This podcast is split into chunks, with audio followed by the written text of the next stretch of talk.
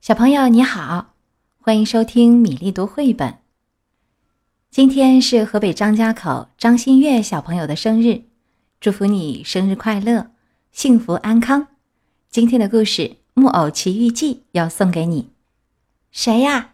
里面有人说，是一个可怜的爸爸和一个可怜的儿子，没吃没住的。木偶回答说：“把钥匙转一转，门就开了。”还是那声音说：“皮诺乔转了转钥匙，门开了。他们进屋，这里看看，那里瞧瞧，一个人也没见。哦，房子的主人在哪儿啊？”皮诺乔惊奇地说：“我在这上面。”爷俩马上抬头看天花板，看见会说话的蟋蟀在一根梁上。“哦，我的亲爱的小蟋蟀！”皮诺乔很有礼貌地向他行礼说：“你这会儿叫我你的亲爱的小蟋蟀啦，对不对？可你记得那时候，为了把我赶出你家，你用一个木锤扔我吗？”你说的对，小蟋蟀，你也赶我吧，也用木锤扔我吧。不过，可怜可怜我这可怜的爸爸，我可怜爸爸，也可怜儿子。我向你提醒我受到过的虐待。为的是告诉你，在这个世界上，只要可能，就要待人有礼貌。那么，在必要的时候，人家也会回报我们，待我们有礼貌。你说的对，小蟋蟀，你回报的对，我要记住你给我的教训。可你告诉我，你怎么买来这座漂亮的小房子？这房子是一只可爱的山羊昨天送给我的。这山羊长着一身漂亮极了的天蓝色羊毛。这山羊上哪儿去了？皮诺乔急着想知道，赶紧问道：“我不知道他上哪儿去了。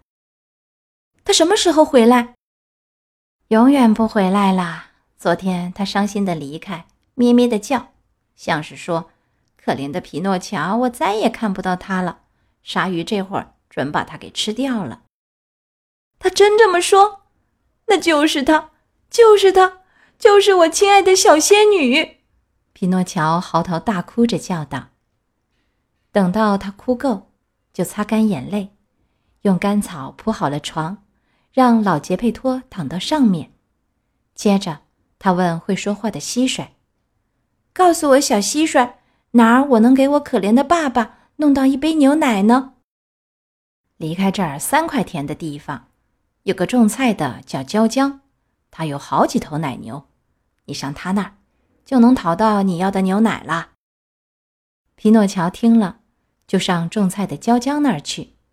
种菜的问他：“你要多少牛奶？”“我要满满一杯。”“一杯一个子儿，先给我钱。”“可我一个子儿也没有。”皮诺乔回答说，觉得又难为情又难过。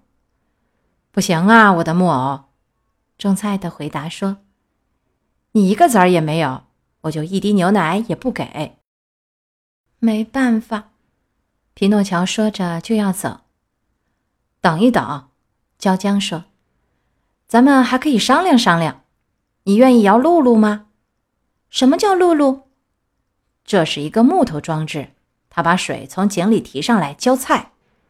我来试试看。那么你抽上来一百桶水，我就给你一杯牛奶。好，焦江把木偶领到菜园，教他怎么摇露露。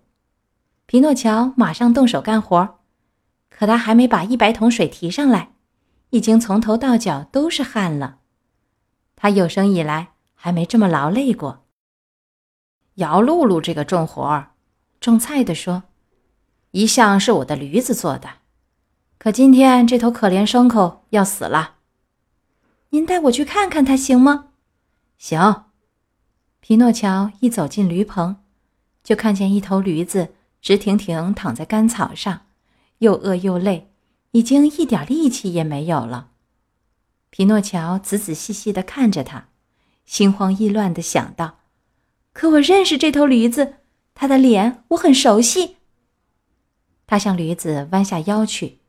用驴子话问他说：“你是谁？”驴子听了这声问话，睁开垂死的眼睛，用同样的驴子话低声回答：“我是小灯芯。”他说着，重新闭上眼睛，死了。哦，可怜的小灯芯，皮诺乔低声说。接着，他拿起一把干草，擦掉他脸上流下来的一滴眼泪。这头驴子你分文不花，却这么可惜它。种菜的说：“我买它花了不少钱，那又该怎么样呢？”我告诉你，他是我的一个朋友。你的朋友？他是我的一个同学。怎么？焦江哈哈大笑说：“怎么？”你有驴子做同学，书读的有多好，那就可想而知了。木偶听这话，很不好意思，没有回答。他接过一杯还有点热的牛奶，回小房子那儿去了。从这天起，整整五个月功夫，他每天天没亮就起来，跑去摇露露，换来一杯牛奶。牛奶使他爸爸虚弱的身体好起来了。可他对这还不满意，因此他又学会了编草篮、编草筐，把挣来的钱花得很节省。除此以外，他还亲自做了一辆漂亮的座椅车。天气好，就推他爸爸出去散步，让他爸爸吸吸新鲜空气。晚上，他读书写字儿。他花了几个子儿，在邻村买了一本大书，封面和目录都没有了。他就读着一本书，他写字用临时削的干树枝代替笔，因为没有墨水，就用干树枝蘸一小瓶桑子汁和樱桃汁。他这样有志于学习、干活和上进，不但使他体弱的父亲十分高兴，而且给自己攒起了四十个子儿买新上衣。一天早晨，他对他父亲说。我要上附近市场，给自己买一件小外衣、一顶小帽子和一双鞋。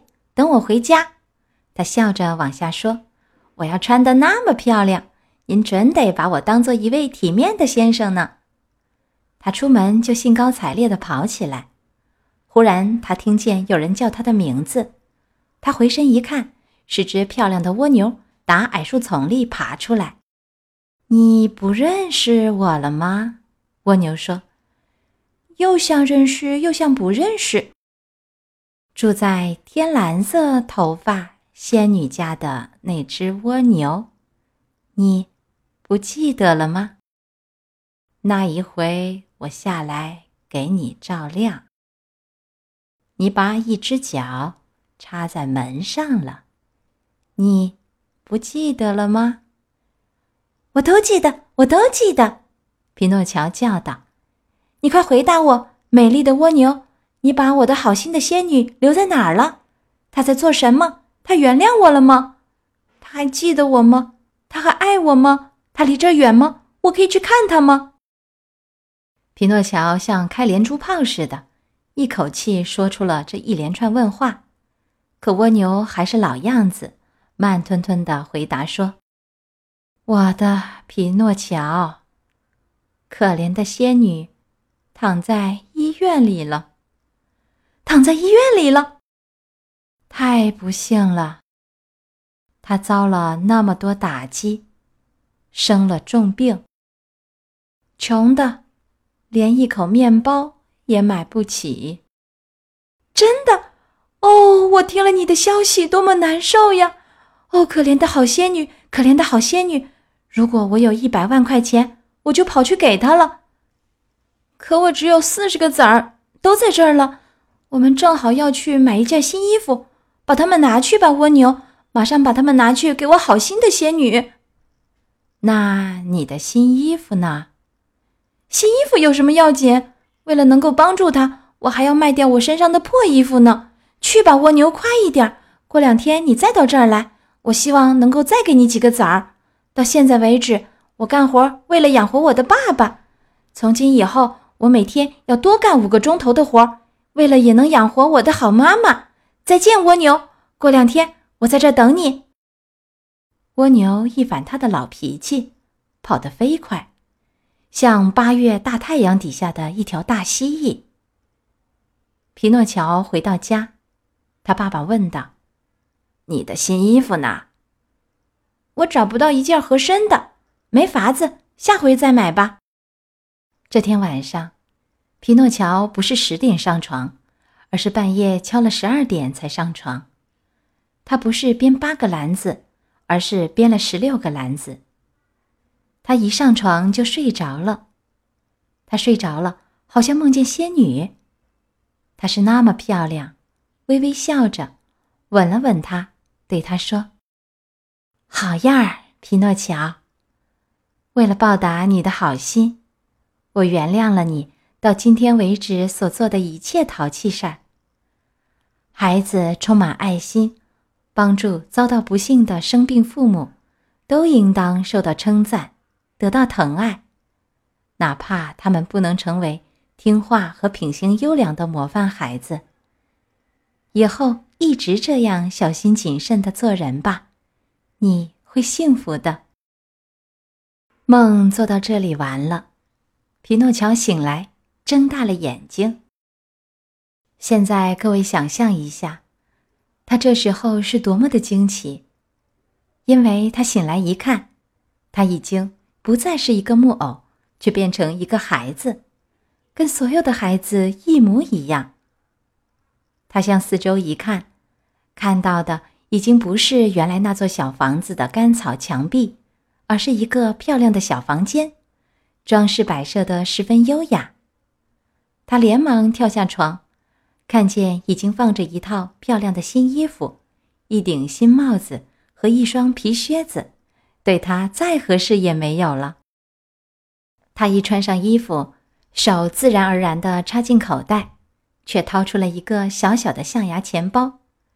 钱包上写着这么一句话：“天蓝色头发的仙女还给她亲爱的皮诺乔四十个铜币，并多谢他的好心。”他打开钱包一看，里面可不是四十个铜币，而是四十个金币，崭新的四十个金币，一闪一闪的发着亮光。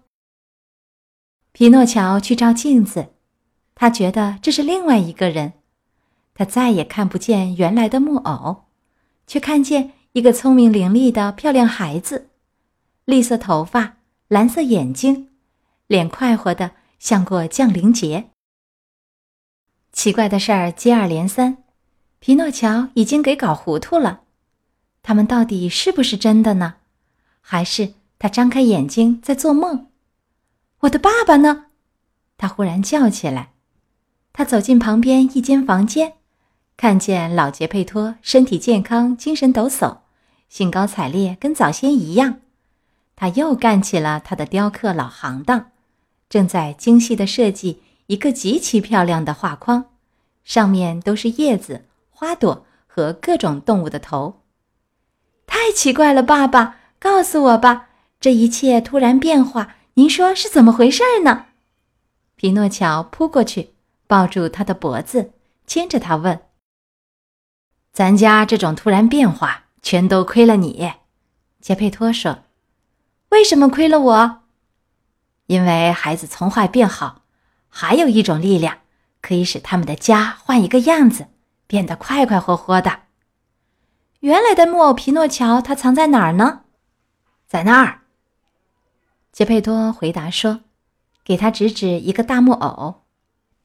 这木偶坐在一把椅子上，头歪到一边，两条胳膊耷拉下来，两条腿曲着，交叉在一起，叫人看了觉得他能站起来，倒是个奇迹呢。”皮诺乔转过脸去看他，看了好半天，极其心满意足的心里说：“当我是个木偶的时候。”我是多么滑稽可笑呀！如今我变成了个真正的孩子，我又是多么高兴啊！《木偶奇遇记》三十六章全部讲完了。小木偶皮诺乔从一个任性、淘气、懒惰、爱说谎、不关心别人、不爱学习、整天只想着玩的木偶，变成了一个懂礼貌、爱学习、勤奋工作、孝敬长辈。关爱别人的好孩子。他经历了一连串的奇遇，充满了童趣和想象。木偶奇遇记全部讲完了，欢迎小朋友们把喜欢的绘本故事在微信公众号“米粒读绘本”留言点播，告诉米粒。我们明天的故事再会。